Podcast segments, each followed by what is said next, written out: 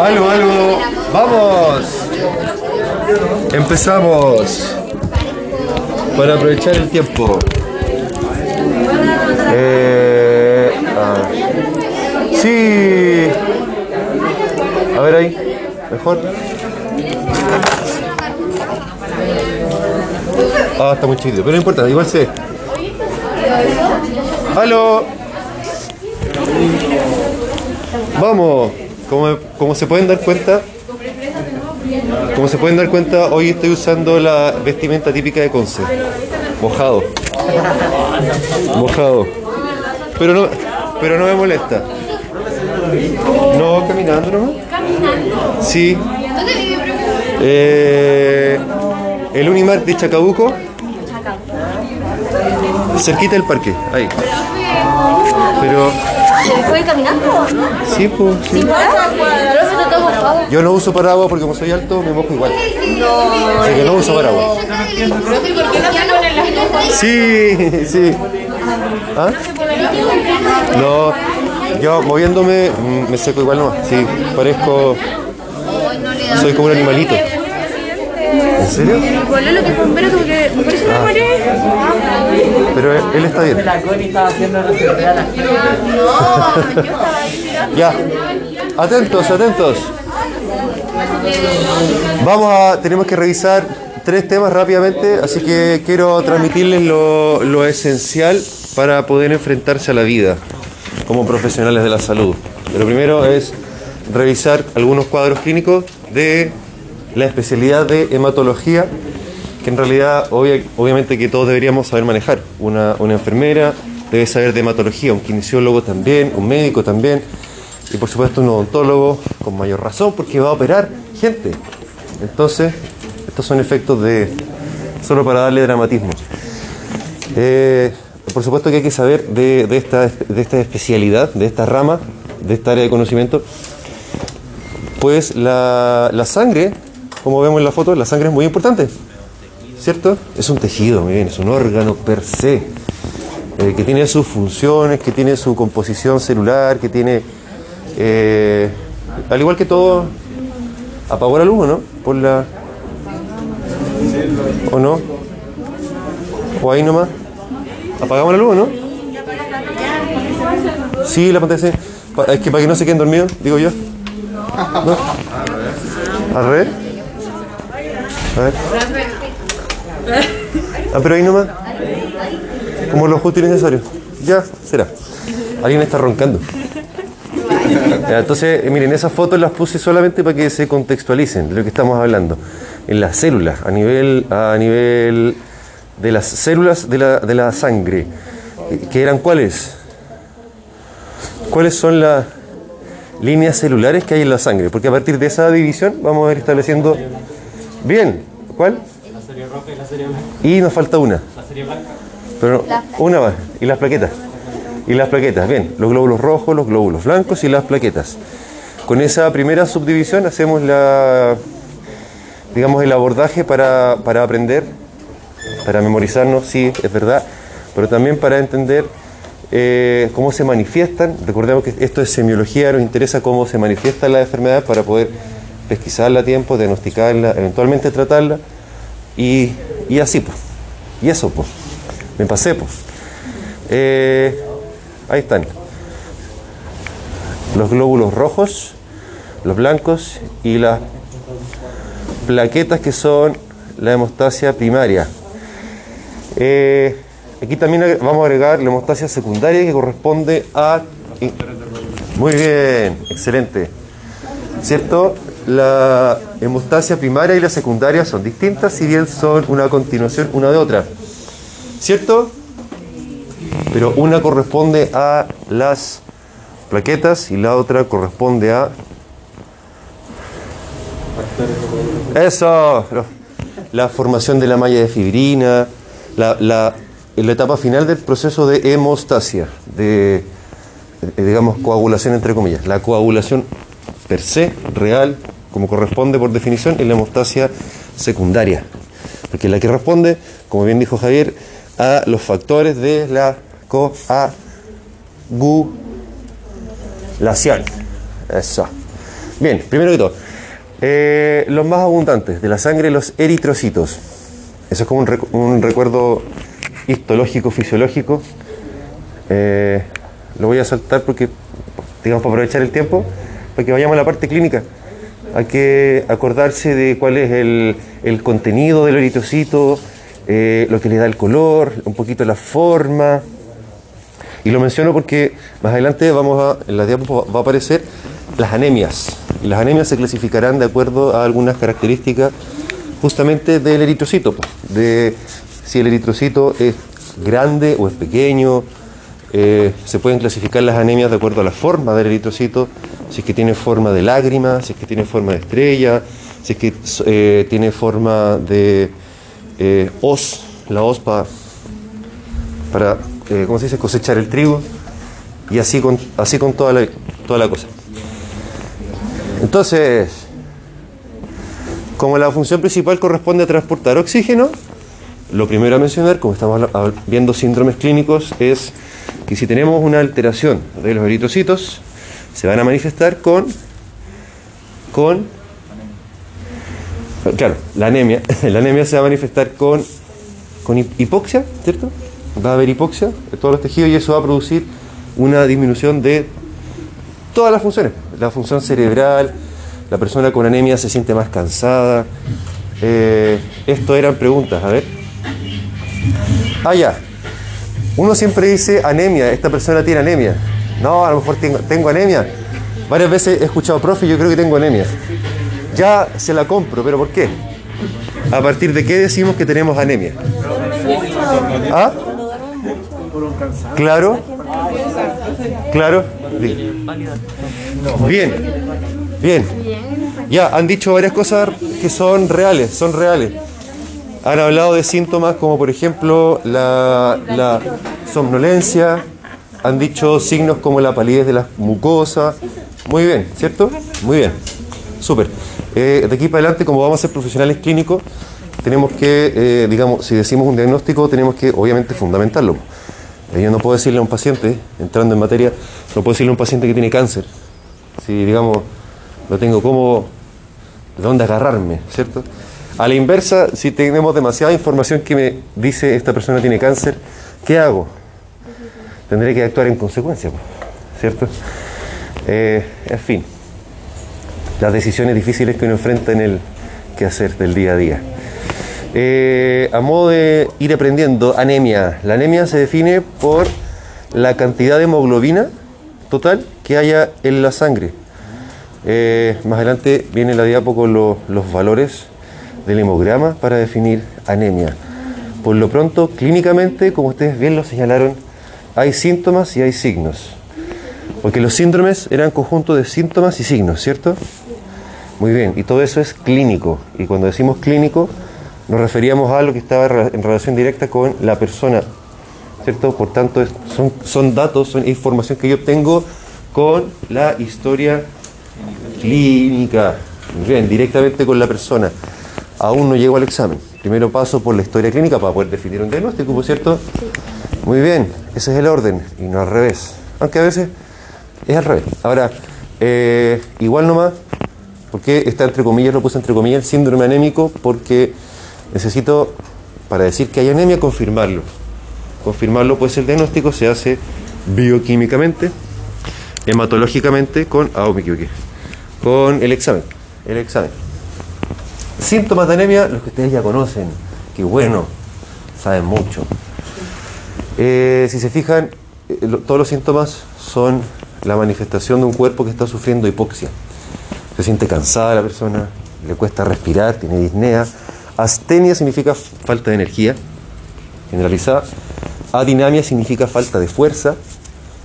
En medicina los separamos, pero se parecen mucho. Somnolencia, hipersomnia, mucho sueño. La persona se queda dormida. Palpitaciones porque el corazón trata de compensar esta falta de oxígeno. Entonces está taquicárdica la persona todo el rato. Y típicamente eh, dolor de cabeza. Todos hemos escuchado que, eh, no sé, alguien anda con dolor de cabeza todo el día, inmediatamente lo asocia con anemia. Eh, bueno, tiene, tiene sentido, tiene sentido. Igual anda, anda fatigada la persona, anda consumiendo energía en exceso, entonces Siente el dolor de cabeza, se siente. Se siente. Y signos. Y acá apelar a su, a su quehacer clínico. Si la persona tiene síntomas de esto, inmediatamente, casi en modo automático, debo ponerme a buscar signos. O sea, fijarme si en la piel tiene lesiones que son de sangrado, que vamos a ver inmediatamente. Eh, en la cavidad oral, empezar a mirar si tiene lesiones sangrantes, ¿cierto? Eh, y en la anamnesis, fíjense, empezar a buscar otros datos que quizá una persona en la calle, o un familiar, o un amigo que me manda un WhatsApp, empezar a preguntarle cosas tales como, ¿no has tenido fiebre? ¿No has perdido peso? ¿No tienes dolores en la guata? Puesto que los sangrados más habituales vienen del tubo digestivo, del sistema urinario, y por supuesto en el caso de la mujer de origen ginecológico, obviamente los sangrados fisiológicos que vienen todos los meses pueden ser, pueden ser la primera causa de una anemia. Entonces, debo aterrizarme al contexto de una persona, ¿cierto? Y otras cosas importantes, tales como si usa medicamentos como los anti...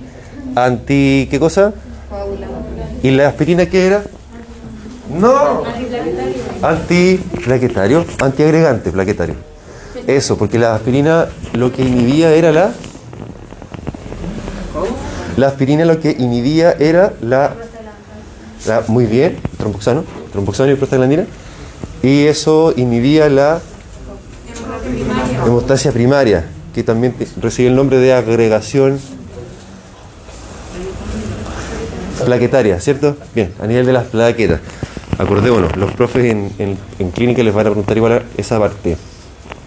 Y obviamente a uno siempre se le, se le despierta la alarma en una persona que está con síntomas de anemia y ha tenido cáncer previamente. Uno empieza como a alarmarse y decir, chuta, eh, ¿qué estará pasando? Si uno sospecha que está pasando algo, tiene que buscarlo, determinarlo, definirlo para poder hacer una conducta, para ayudar a esa persona. Eh, signos, es decir, datos que uno observa que puede consignar. Uno puede consignar que la piel está pálida. Uno puede tomarle el pulso a la persona y va a estar con taquicardia, frecuencia cardíaca elevada. Eh, uno puede pegarle la oreja en el pecho a esa persona o bien teniendo un fonendo a mano. Que yo- sí, los odontólogos no manejan fonendos habitualmente, pero, pero en todas las clínicas, en todas las urgencias, siempre hay un fonendo colgando para tomar la presión o lo que sea y uno puede agarrarlo con toda confianza. Y de hecho les diría, háganlo, para que, vayan aprendiendo cositas. Se vienen cositas. En algunos casos, ictericia, según la causa de la anemia. Eh, eso ya es más bien médico, pero igual hay que buscar ganglios inflamados, crecimiento de, órganos, del hígado o del bazo. Eh, algunas, no algunas, habitualmente una leucemia o un linfoma hace que el bazo, el bazo que está a la izquierda, aumenta de volumen, el cáncer, el, el cáncer, el hígado también aumenta de volumen, sépanlo como, como dato. Ahí eh, una, una maña que uno aprende de los profes más viejos, compárese su mano con la del paciente, como para ver si es que tiene palidez o no. Obvio, si uno tiene anemia, no, sé. Pero igual, por último, sirve para, para como una referencia visual. Claro, también, ¿cierto? Sí, por último sirve como referencia, sirve como referencia. Ahora, si la persona tiene frío, va a estar con la mano más pálida también. Ah, pero es que uno cuando está solo con el paciente se agarra de lo que puede. ¿Cierto? No. No. ¿En qué está pensando? ¿En qué está pensando? Bueno, En fin, eh, la señora tiene palidez, ¿cierto? Evidente, en su conjuntiva. Incluso, sí, hay ah, sí, la- eh, con la ictericia hay un tema. ¿Qué? No me diga que, a ver. profe, no sé. Porque mira el nuestro. Ah, no, no, pero mire, sí, en la parte de más afuera está rosadita. ¿Y por qué me está todo rojo? Pero mire, compadre, esa tiene, tiene todo pálido. Ah, sí. Pero él también tiene rojito, así que no. No, está bien, está bien. Bien, ya, pero, pero qué bueno porque están empezando a aplicar. Están empezando a buscar. A ver, pásame tu ojo. El ojo no se lo puede pasar, pero le, puede mostrar su párpado. le puede mostrar su párpado.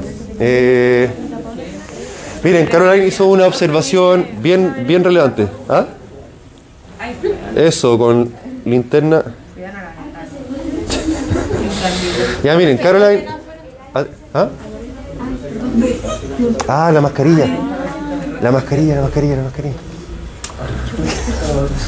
La- ya, eso. Eh, bien. Lo que dijo Caroline es súper relevante. Muchas veces una persona está pálida y uno piensa que está amarillo. Y se asusta y dice, oh, tiene ictericia, oh, y hepatitis y toda la cosa. Eh, no, eh, ténganlo presente. Uno igual tiene que ir practicando observar. Observar el color de las escleras, de la piel, de las mucosas, porque algunas veces uno se confunde y a veces puede cometer errores diagnósticos. Ahora, siempre ante la duda, uno perfectamente puede pedir el examen, la función del hígado, y ver si la persona tiene bilirrubina alta o no, ¿cierto? Ahora, claro, la importancia para usted, profesional clínico, es que si lo sospecha, lo tendrá que ir a buscar. Si no lo busca, no lo va a encontrar. Y si lo descarta, mejor todavía. Pero se nos tiene que ocurrir. Si no se nos ocurre, no, no, no pega ni junta ni anda. Entonces, ¿cuándo sospecharía usted una anemia? Tener un paciente con dolor de cabeza, que tenga las mucosas más pálidas, Ya, que ande fatigado. cárdico también, Cuando los signos síntomas palpitante, ¿ah? cuando los signos y síntomas son más de, dos, Que presente pérdida de peso. Ya. También se podría perfectamente asociar la pérdida de peso. ¿Sí o no? Ya, entonces, pregunta número dos. ¿Cómo se categoriza una anemia? Y esto, obvio que el médico tendrá que hacer el trabajo mucho más fino, pero usted establece una primera, un primer diagnóstico para una primera orientación. Eh, siempre lo digo, los, los las odontólogas también son como, como los médicos, pero se especializaron más rápido. La raíz de todo esto es común. De la medicina, la odontología y todas las otras carreras es común. Sí, sí. Es común.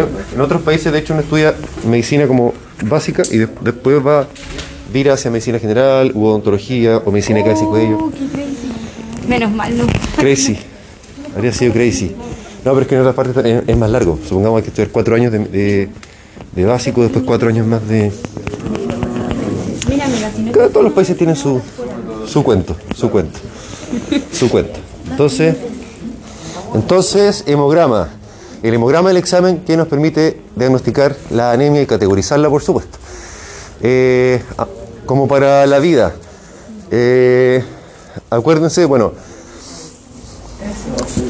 el hombre tiene más testosterona que la mujer. La testosterona es una hormona, eh, o funciona más, digamos, funciona más en el hombre, eso es lo que hace que se diferencie los órganos sexuales y toda la cosa.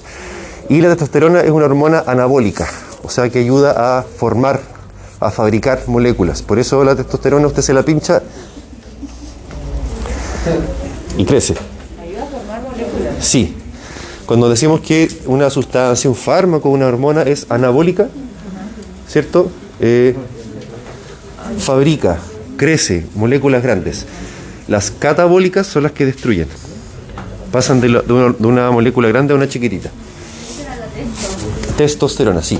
Por eso es que eh, el valor, acá, el valor en hombres se define como hemoglobina en el hemograma menor a 13 y en la mujer menor a 12. ¿Sí? Acuérdenselo porque es súper preguntable. Y Había otra cosa que indicaba en el examen de hemoglobina que estaba la persona con anemia. Porque creo que era lo que daba, el color al la, la hemoglobina es la anemia. ¿La hemoglobina corpuscular media puede ser? esa. Sí, que a- ahí, ahí vamos, a, vamos a, a verlo inmediatamente. Sí, súper bien. Eh, dígame. Sí, to- todo lo que es anabólico fabrica, crea moléculas grandes. Pasa, por ejemplo, de proteínas pequeñas a proteínas grandes. Y lo catabólico era al revés. ¿Y cuál dijo que era de la testosterona? Es anabólica. Anabólico. La insulina también es una hormona anabólica. Por eso el diabético que pierde insulina baja de peso. Y por eso lo- los porcentajes que te Exacto, en el hombre se considera más alto el, el valor para definir la anemia, que crece la proteína. porque normalmente el hombre tiene más eh, eh, eritrocitos que la mujer, por eso. Y la embarazada, 11. Ténganlo presente, porque su- suceden con, su hemodinamia, pasan cosas. Ya, entonces el hemograma, que es un examen que en, los tiempos modernos se toma automatizado, antiguamente era con microscopio, era mucho más lento, hace un siglo atrás, supongamos. Eh, pero en todas partes está disponible, es de súper, súper bajo costo, así que hay que, digamos, no hay excusa, hay que, hay que sabérselo. En el fondo, no hay excusa. Eh, ¿Cómo se clasifican? Créanme que hay muchas formas y eh, es, un, es un camino más o menos largo que aprenderse para clasificarlo. Eh, pero al odontólogo yo le pediré que se aprendan las tres primeras. Y las otras dos se las menciono nomás y las hago como para que las tenga en conocimiento, pero solo le pido que, que defina si son anemias agudas, que aparecen abruptamente, eh, obedecen a causas como sangrado. Una persona que tuvo un accidente de tránsito y se le rajó una arteria y tiene eh, la hemoglobina, no sé, en 5, ¿se acuerdan que los límites eran 13, 12? Eh, está diciendo, no hay que tener ningún título especialista para decir, ah, bueno, perdió sangre, ¿no? Una hemorragia aguda. Hemorragias crónicas, como por ejemplo le puede pasar a, a las niñas que tienen sangrado muy abundante todos los meses, ¿cierto? Se, se instala una anemia crónica. Segu- Eso, eso me lo pregunté porque me imagino que cuando la mujer menstrua, eh, la sangre que se menstrua eh, ya estaba predestinada a eso. No se contempla dentro del flujo, o sea, la cantidad de sangre generalmente. Hay mujeres que eso. Porque, por ejemplo, si tiene eh, algún desorden, digámosle desorden hormonal, ¿cierto? Eh, o si se le agrega también malformaciones del útero. Por ejemplo, si usted tiene un mioma en el útero, la superficie que va la superficie que va a sangrar va a ser mayor. Por tanto, va a perder más sangre de lo que normalmente su cuerpo está hecho para. O bien, si hay problemas nutricionales, o bien si hay otras enfermedades. Sí, el endometrio se descama. Exacto. Eh, según qué tan intensa es la anemia,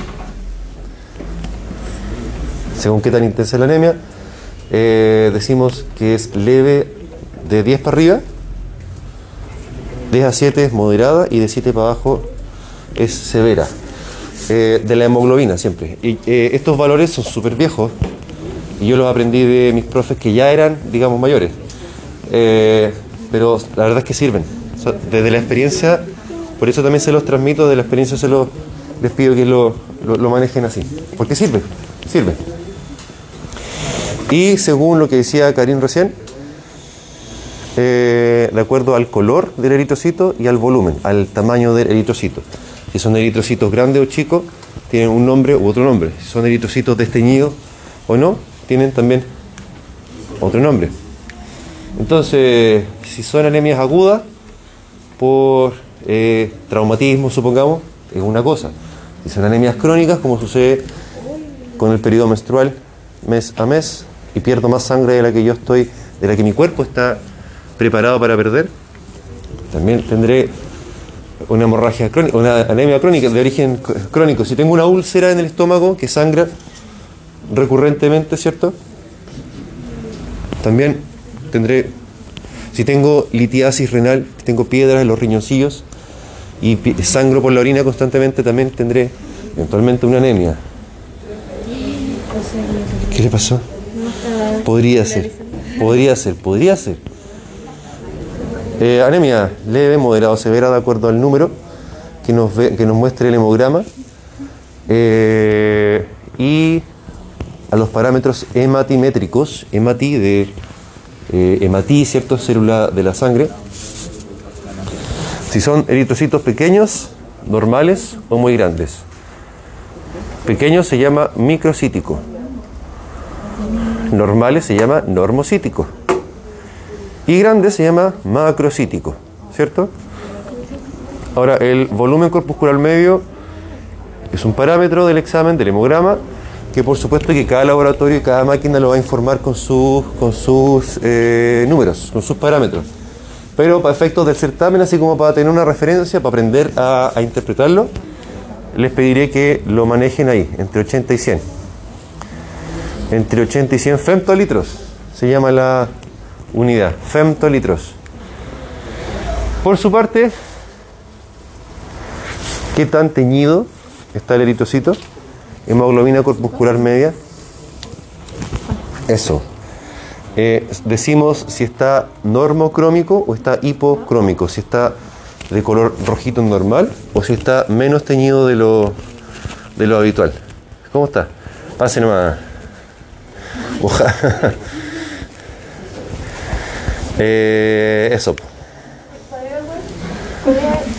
Si está normocrómico que tiene eh, el contenido normal de hemoglobina, por lo tanto está normal.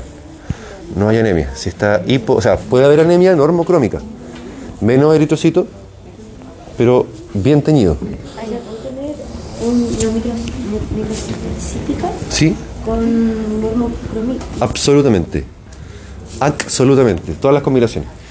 Anemia microcítica, normocrómica, hipocrómica. Anemia macrocítica, normocrómica, hipocrómica. Anemia normocítica, normocrómica también. Lo sé. Lo sé. Sí, es que puede, puede mezclar todos los, todos los nombres. Porque de acuerdo a eso uno va eh, diferenciando las causas, los orígenes de. El pálido. El hipo- hipocrómico, claro, está poco, poco coloreado. ¿Ah? Hipocrómico, ya. Algunos ejemplos, estos son hemogramas. eh, ah, para que los vean mejor con calma, para que avancemos en la casita. Ah, miren, este, este es un hemograma más antiguo que el hilo negro, del año, año ñauca, decimos en, en chileno. Eh, así se ven los normales, por lo que ustedes conocen, los modernos, digamos. ¿Cierto? Pero eh, antiguamente se hacían con, con máquinas un poco más, más complejas. Porque había que aprenderse la distribución de acuerdo al peso de cada célula. Se pasaba por una. No, ya ni me acuerdo cómo se llama esto. Y de acuerdo al peso se distribuían de forma distinta al centrifugarlos.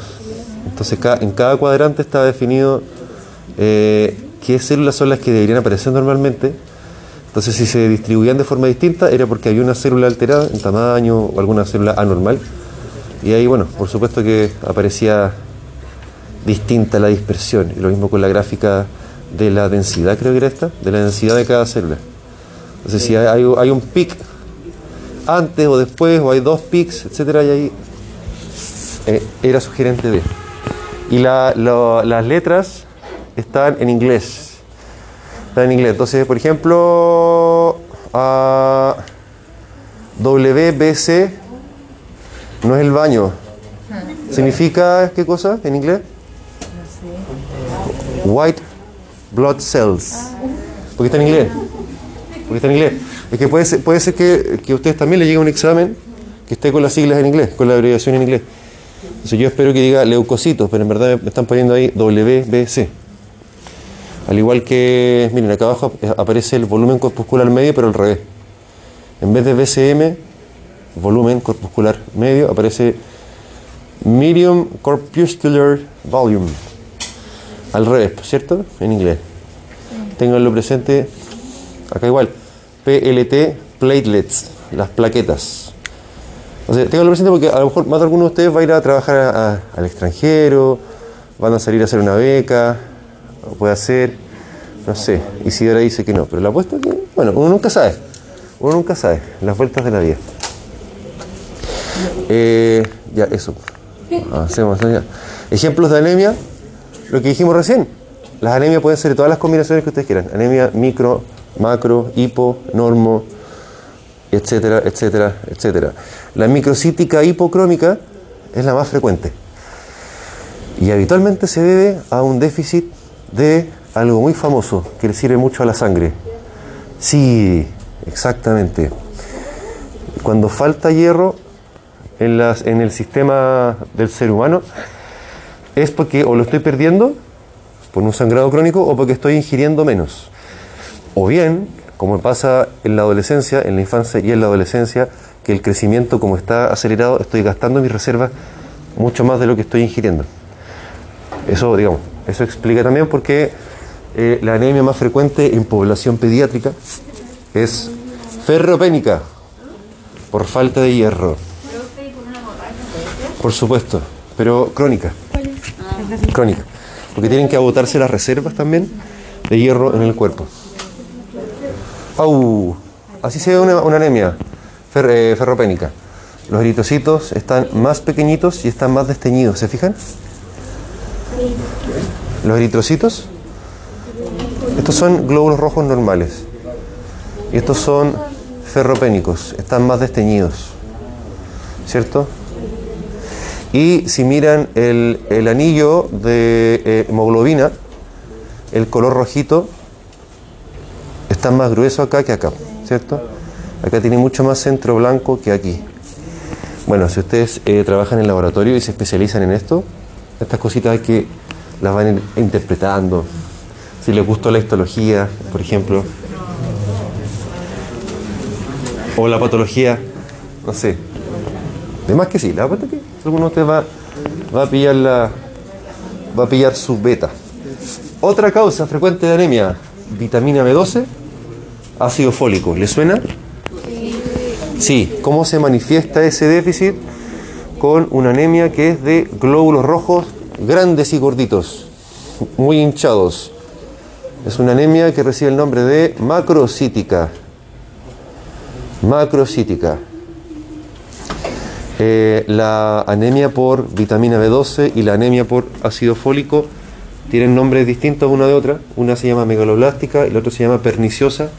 Por eso da lo mismo. Recuerden por favor nada más el concepto de macrocítica. Glóbulo grande. Diga. Porque madura antes de tiempo. Madura antes de tiempo, entonces la médula ósea lo patea a la sangre antes de que termine de su crecimiento. Porque si recuerda, estos dos elementos son necesarios para la síntesis del ADN.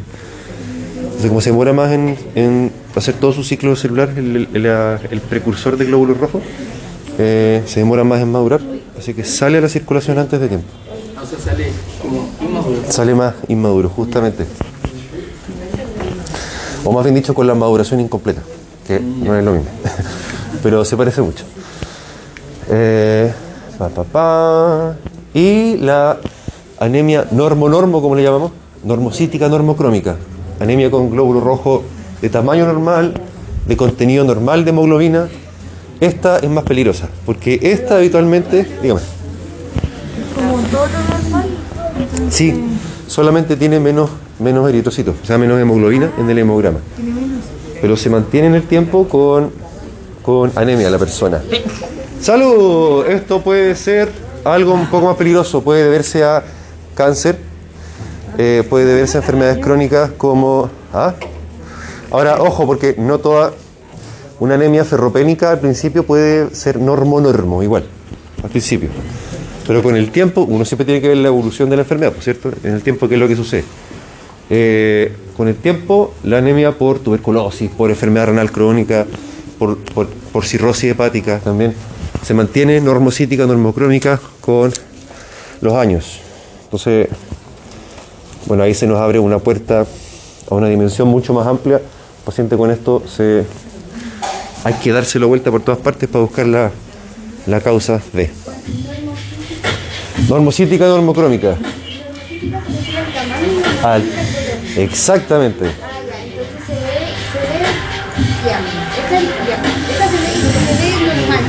En el hemograma, sí. Sí. ¿Y cómo se diagnostica si se ve mal en el normal en el, en el hemograma? Porque con la anemia. Anemia menos hemoglobina, ¿cierto? Sí. Normocítica, Ah, ya, ya. eso, eso. Ya. En el tiempo. Es, igual es anemia, igual es anemia, ¿cierto? Igual hay disminución de la hemoglobina. Pero el volumen corpuscular y la hemoglobina corpuscular están bajos. O sea, perdón, están normales. Está normal. O sea, la hemoglobina, Solo la hemoglobina. En el que, la más peligrosa. Claro. no, porque habitualmente es manifestación de alguna de esas enfermedades que están ahí. Que pueden ser muchas, VIH, lupus, La, la anemia ferro... ferropénica. Puede normal también. Al principio, al principio es normo-normo y después los eritrocitos se achican y se desteñen. Dígame. Microcítica y hipocrómica es lo mismo que la ferropénica, ¿verdad? La- eh, lo que pasa es que decimos que la ferropénica es una causa de anemia microcítica hipocrómica. La falta de hierro se manifiesta como anemia microcítica pero la anemia ferropénica se ve así, pues se ve como Exactamente. la microcítica se ve como la ferropénica. Exacto. No, no, la ferropénica se ve como así. Eso, ya ver. Sí, pero, pero bien, eh, bueno. Ya, entonces ya aprendimos a categorizar una anemia. Dígame. Ah, oh, dígame. Siento que me estoy sobre Una anemia normal. Si todo está normal. Porque tiene anemia, o sea, hemoglobina baja.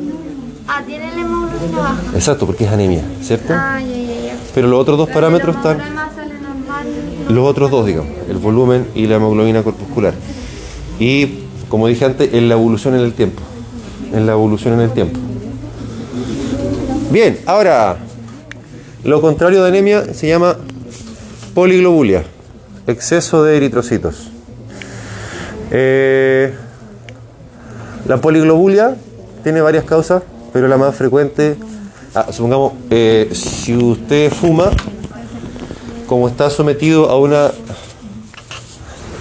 si usted fuma, como está sometido a una condición de hipoxia crónica, eh, y la hipoxia estimula la liberación de eritropoyetina, ¿se acuerdan de esa? La hipoxia, ¿cierto? Es el estímulo más fuerte para que los riñones liberen eritropoyetina, que es la hormona que estimula el crecimiento de los eritrocitos. Por tanto, una persona que tiene un problema respiratorio crónico, que fuma, que tiene EPOC, que tiene fibrosis, por ejemplo, puede tener poliglobulia, muchos glóbulos rojos. Eh, y la más frecuente, eso sí que sí, de, de las enfermedades que producen poliglobulia se llama, ¿lo puse ahí o no? Policitemia vera. ¿Le suena, no? Ahí está. Policitemia vera. Eh, digamos, se dice que es una es de causa primaria porque no, no hay otra causa que le esté produciendo. Existe por sí sola. Muy bien, sí. Policitemia vera. Eso. Y las otras son, bueno, si usted se va a vivir al altiplano boliviano, eh, o usted se va a entrenar en altura para correr la maratón, no sé cuál, o al Tour de France, usted que es ciclista, eh, y se entrena, va a tener poliglobulia, porque su cuerpo va a producir más glóbulos rojos. Y por supuesto... ¿Ah? Cuando es muy elevada, como sucede en, en las enfermedades, como en la policitemia vera, cuando es muy elevada, puede ayudar a que se produzcan trombosis, infartos, porque la sangre está muy viscosa. Se pone muy viscosa. Entonces pueden producir eventos isquémicos en cualquier parte del cuerpo. ¿Alguien quiere pastillita?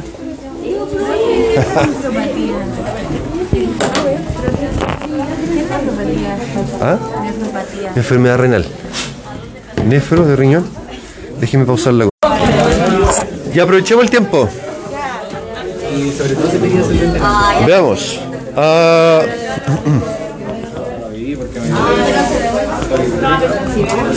pasemos por la serie blanca. La serie blanca, es decir, los leucocitos, son nuestras células defensivas. Las que cuando somos invadidos por, por malandrines, como por ejemplo puede ser un Mycobacterium tuberculosis, como puede ser un Streptococcus pyogenes, como puede ser una bordetela o una pseudomona o todo lo que sea. Eh, cada leucocito tiene sus funciones, de hecho hay un anime que se llama, no sé cómo se llama. ¿Cómo? Eh, no, no, no lo entendí nada. Pero hay un anime, hay un anime. Ah, ah, células trabajando. Cells at work. Ahí está. Células trabajando. Hay un anime donde aparece, eh, digamos, todos estos monitos, pero en anime. Para que veanlo porque así. Igual, ¿cierto? Sí. Es choro porque uno aprende, aprende mirando monitos. Eh, entonces, en primer lugar, los leucocitos, el, el primer número general que hay que buscar en el hemograma es la- los leucocitos, que es el total. Porque uno podría empezar a mirar en detalle los neutrófilos, los linfocitos, los eosinófilos, etc. Pero los leucocitos eh, pedirles que manejen este número en su mente, entre 4.000 y 10.000. Sobre 10.000 se llama leucocitosis y bajo 4.000 se llama leucopenia. Ahora es importante porque si su paciente tiene leucopenia, no se van a atrever a, a operarlo hasta que les demuestren o les digan si esta persona se puede operar porque, digamos, no sé, eh, eh, tiene alguna condición que hace que sus glóbulos blancos bajen de tiempo en tiempo, cosa que puede ser, digamos.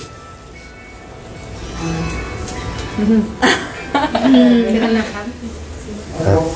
El celular. Eh, ¿Qué le estaba diciendo? Ya, en el fondo, para que, lo, para que lo tengan presente, porque ustedes van a ser los que van a decidir, ya este paciente va a entrar a pabellón o este paciente se va a hacer este procedimiento y están las condiciones para hacerlo o no. Hay que fijarse. pues. Los leucocitos, ¿qué función cumplen? ¿Qué función cumplen? Sí. ¿Son? ah?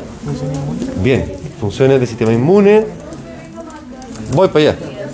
¿Qué, los leucocitos, ¿qué función cumplen? ¿Qué función cumplen los leucocitos? Bien, súper bien.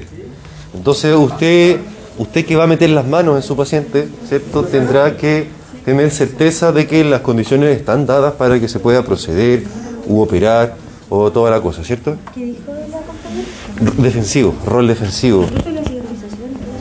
Va después, va después, va después. Ahora, si recuerda de fisio y de pato, necesito que haya una respuesta inflamatoria normal para que haya una reparación normal. Entonces igual es digamos, el primer paso para. Entonces, esa sería la defensa. Claro, sí. O sea, el riesgo, el riesgo de eh, intervenir en una persona con leucopenia, por ejemplo, si es que es muy severa, es el alto riesgo de infecciones. Infecciones que pueden ser severas, no digamos, no un resfrío común, sino que infecciones bacterianas, eh, a lo mejor más riesgo de endocarditis. ¿Endocarditis? ¿Endocarditis le suena? Sí, tal cual. ¿Se acuerdan que habían granulocitos? Células que tenían gránulos en su citoplasma. ¿Cuáles eran esas? ¿Ah? Leucinófilos era uno de ellos. Bien. ¿Cuál otro? Neutrófilos, muy bien. ¿Cuál otro?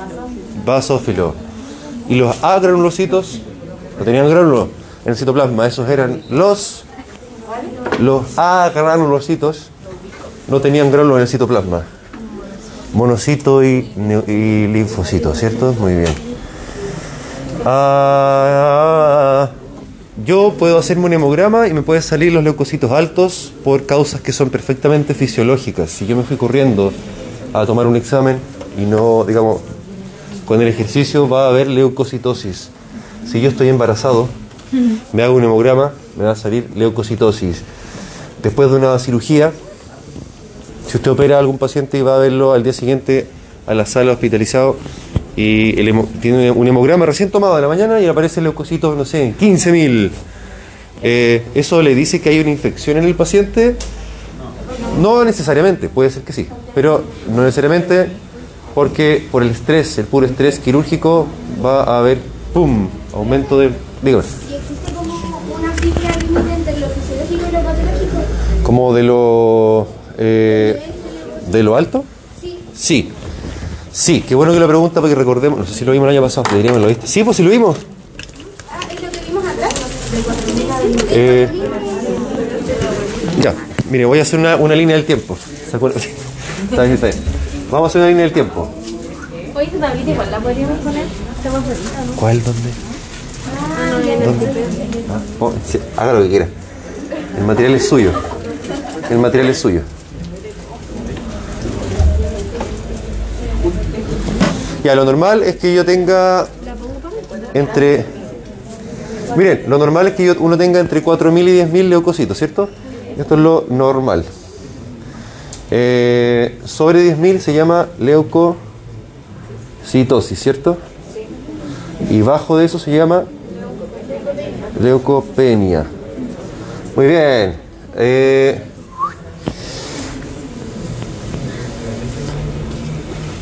sobre 50.000 hasta 100.000. ¿Se acuerdan cómo se llamaba esa?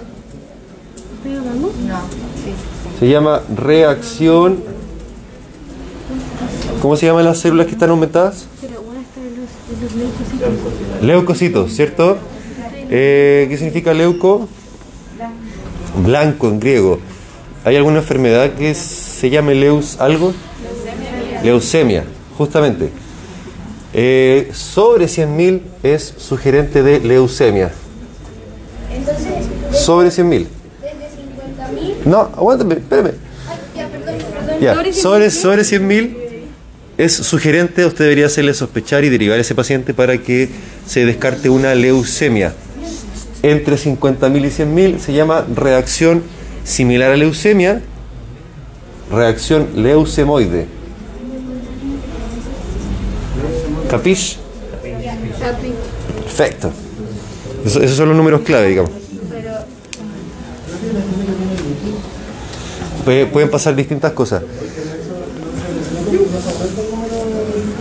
Podría perfectamente aumentar, porque como es una reacción, una enfermedad inflamatoria aguda, siempre tenga leucocitos altos. Eh, si el lupus está inactivo, porque pasa por fase, puede que tenga leucocitos, o sea, la- los leucocitos normales. Si está inflamado, leucocitos altos. Ahora, el lupus también puede producir una leucemia. Entonces, puede pasar de todo. ¿A qué punto uno sabe que es como un aumento normal, como fisiológico? Eh, teniendo número. Con eso, Lo que no entiendo es que estamos hablando de que, por ejemplo, a veces sale anormal el, los leucocitos. Los... ¿Cómo sabes si es fisiológico? Sí, ¿cómo diferencia si es psicolo- fisiológico o patológico? Yo pensé Porque- que sería por los, li- por los niveles. Porque somos profesionales clínicos, por tanto, ese dato tenemos que, el dato del examen lo tenemos que contextualizar, ¿cierto? A la persona. Sale 50.000 y la paciente no está embarazada ni para estrés, decimos que es una infección. Pero, profesor, por ejemplo, Vamos y le preguntamos a la persona, ¿y usted cómo está? ¿Ha tenido algún... No hay como un punto así como que diga de aquí para acá es fisiológico. Eh, digamos... Exacto, exacto. ¿cómo diagnostican a las mujeres embarazadas que están pasando por una anemia ferropénica? Porque tendré que descartar otras causas. Tengo que pensar, ya, pero eso ya, obviamente ya es pega del médico. Pero es bueno que lo piensen, es bueno que lo piensen. Hay que ver el. Exactamente. Hay que ser investigadores, así como lo vemos en las series médicas, ¿cierto? Que van buscando, meten al pabellón al paciente, lo rajan entero, eh, o le toman exámenes y todo. Doctor House, ¿alguien ha visto Doctor House? Bueno, Doctor House es la exageración de, porque la hace súper mal. Está súper mal armada la serie, a mí me carga. Pero, pero el fondo van buscando, ¿cierto? Causa por causa, uno lo va pensando, va razonando y va relacionando cosas. Eh, o sea, usted, odontólogo, también lo va a poder hacer. Lo va a tener que hacer, de hecho. Pero obviamente que ya hay cierto límite en el cual, incluso por responsabilidad legal, tiene que decirle ya, usted, usted, usted recíbame el paciente y devuélvamelo cuando esté listo. Dígame. Sí. si está sobre 50, Exacto. Por supuesto, porque a lo mejor usted tuvo, pongámosle, una amigdalitis bacteriana. Y usted llegó a la consulta del médico más chante de esta ciudad, el doctor Matías Novoa. Y eh, le hizo exámenes y le aparecieron 62.000 leucocitos. Y yo le pregunto, ¿qué, qué le pasó? ¿Usted tuvo alguna enfermedad? Sí, eh, estuve hospitalizada porque tuve un absceso eh, retroamigdaliano o una- un flegmón amigdalino. Eh, ah, ¿usted no tiene ninguna otra enfermedad? No, yo, mire, tengo un examen de hace dos semanas atrás. Y está normal. Eh, ¿Y tiene algún antecedente en la familia? ¿Alguna enfermedad como la leucemia o un cáncer? No, nadie en mi familia tiene. Exactamente, todo depende del caso, de la persona. Toda esta información que uno va adquiriendo, va aprendiendo, eh, es labor nuestra, caso a caso, llevarlo al, al contexto de la persona. Exactamente. Muy bien, se me perdió el puntero. Eh,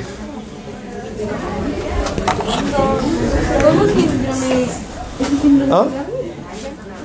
¿Cuál síndrome? Estamos pidiendo la Ah, ya, ya.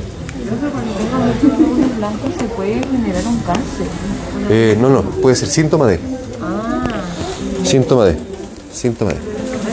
Ah, mirando en específico, y esto también es, es re importante, eh, específicamente los leucocitos, eh, los más relevantes, al menos en lo agudo, para el manejo, el paciente que se va a operar o que se le va a hacer cualquier procedimiento, hay que mirar, no es lo único obviamente, pero hay que, hay que fijarnos específicamente en los neutrófilos. Porque los neutrófilos son de los leucocitos los primeros que reaccionan, ¿cierto? Son la, la verdadera primera línea de las células. Eh, por tanto, decimos si una persona tiene una neutropenia, podríamos decir que es incluso más, más categóricamente grave, digamos, que la leucopenia. O sea, una leucopenia puede ser porque está todo bajo, pero de forma proporcional. Pero específicamente una persona con neutropenia ya me está diciendo mm, que hay que tener ciertos cuidados. Eh, incluso una persona con neutropenia bajo 500 células, cuando lo normal, como dice ahí, me alcanza a aparecer, son 1500 neutrófilos, una persona con menos de 500 neutrófilos en la sangre, eh, ¿ah? ¿Qué cosa? Eso, una neutropenia severa, súper, sí. Una neutropenia severa, bajo 500, como señaló aquí Felipe. Voy a adelantarme. Ay, no, no, no. Eh, hay que mandarlo a hospitalizarse, pues, pues tiene alto riesgo de infectarse con cualquier cosa del ambiente. Incluso, incluso que ocurran translocaciones bacterianas del tubo digestivo hacia la sangre y morirse la persona por una sepsis de origen digestivo. Eh, entonces, eh, bueno, se fijan que es importante fijarse en estos numeritos y, y- y manejarlos, pues, manejarlos en el día a día. Echarnos a un paciente. Echa- uno, uno se puede echar a un paciente tal cual, como dijo Isidora. Eh, por eso hay que, hay que aprenderse la... Ser responsable. Hay que ser responsable siempre, siempre. Eh, y uno se puede echar al paciente, aunque es difícil echarse a un paciente. Mis profes lo decían también, es difícil matar a un ser humano. Pero igual es fácil equivocarse. Y, eh, no estoy diciendo que se equivoquen ni que maten gente, pero eh, pero pero así como así como la teoría del caos, así como la teoría del caos que dice que una mariposa con el batir de sus alas puede producir una tormenta en otro lado del mundo. Ejemplo, si yo tengo que hacer una cirugía, ¿es mejor igual que sacar un, que pedir un examen o el más reciente? Obvio que sí, obvio que sí. Es más, cuando estén pasando por cirugía, les van a decir ya, hágale la orden de examen al paciente. ¿Qué le pedimos al paciente? Le va a preguntar la doctora Concha. El hemograma, ¿qué más? ¿Qué, qué cosa? Es que perfil bioquímico, sí, bien, pero de los exámenes. El examen, ¿cierto? Le va, le va a decir que le, que le- bien los exámenes de coagulación, el tiempo de protrombina, El paciente tiene neutropenia, no lo podemos tratar o tenemos que tener cuidado. Va a depender, ahí va a depender. La pregunta de Isidora es muy buena pregunta. Si el paciente tiene neutropenia, ¿no podemos tratarlo? Yo les tengo que decir, depende, porque van a haber cosas que sí se van a poder hacer. Igual que con el embarazo, pues hay cosas que sí se podrán hacer, otras que no. Pero si una cirugía extensa, por ejemplo, ya ahí sería peligroso. En concepto, claro, en concepto general, no. Primero trátenmelo, internenlo, aíslenlo, eh, estabilícenmelo y después entramos a pabellón. Ahora, si el paciente tiene neutropenia severa y está con un absceso hepático, supongamos. O sea, entonces es bueno preguntar su como el sistema. Todo, si al fin y al cabo uno tiene que, eh, por eso, abrir las pepas y se le tiene que prender la ampolleta a uno para ir buscando en cada caso, por eso siempre decimos que cada paciente es distinto, en cada caso ir buscando los- las pistas que me van orientando para dónde va la cosa.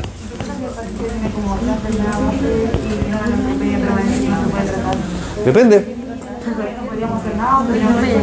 Sí, sí, porque van a ver con los profes en clínica.